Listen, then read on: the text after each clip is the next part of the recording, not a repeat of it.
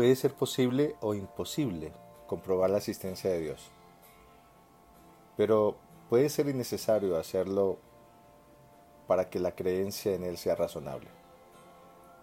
Tal vez el requisito de una prueba sea demasiado estricto y quizás haya otras formas de establecer la pregunta por su existencia. Como sea, las creencias plenas o parciales desempeñan un papel fundamental en todo el edificio del saber científico, social, personal. La mayoría de ideas y hechos que damos por ciertos y justificados los aceptamos gracias a un supuesto es decir, confiamos que son así, ya sea por nuestra propia justificación o porque lo aceptamos de otras personas. En cualquier caso, se pone en juego constantemente la objetividad de nuestro conocimiento.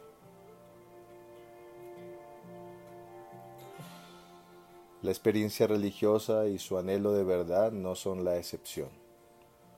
Un conocimiento personal, directo de Dios o una experiencia de Él mediada a través de una tradición religiosa no parten de evidencias, sino de creencias.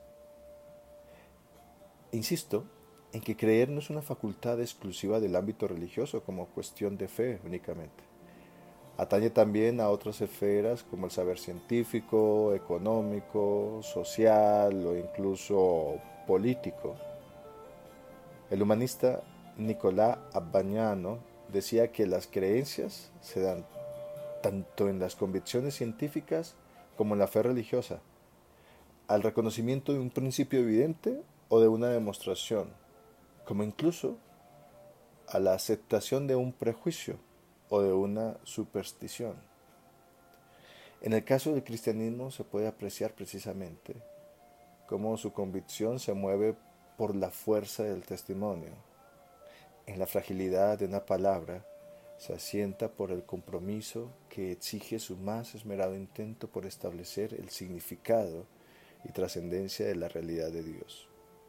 Es decir, también el cristianismo, como el judaísmo y el islam, las otras dos religiones que hunden sus raíces en una confesión de fe que nace en Abraham, apela a una revelación a través de mensajeros y acontecimientos de una verdad que de otro modo sería inaccesible.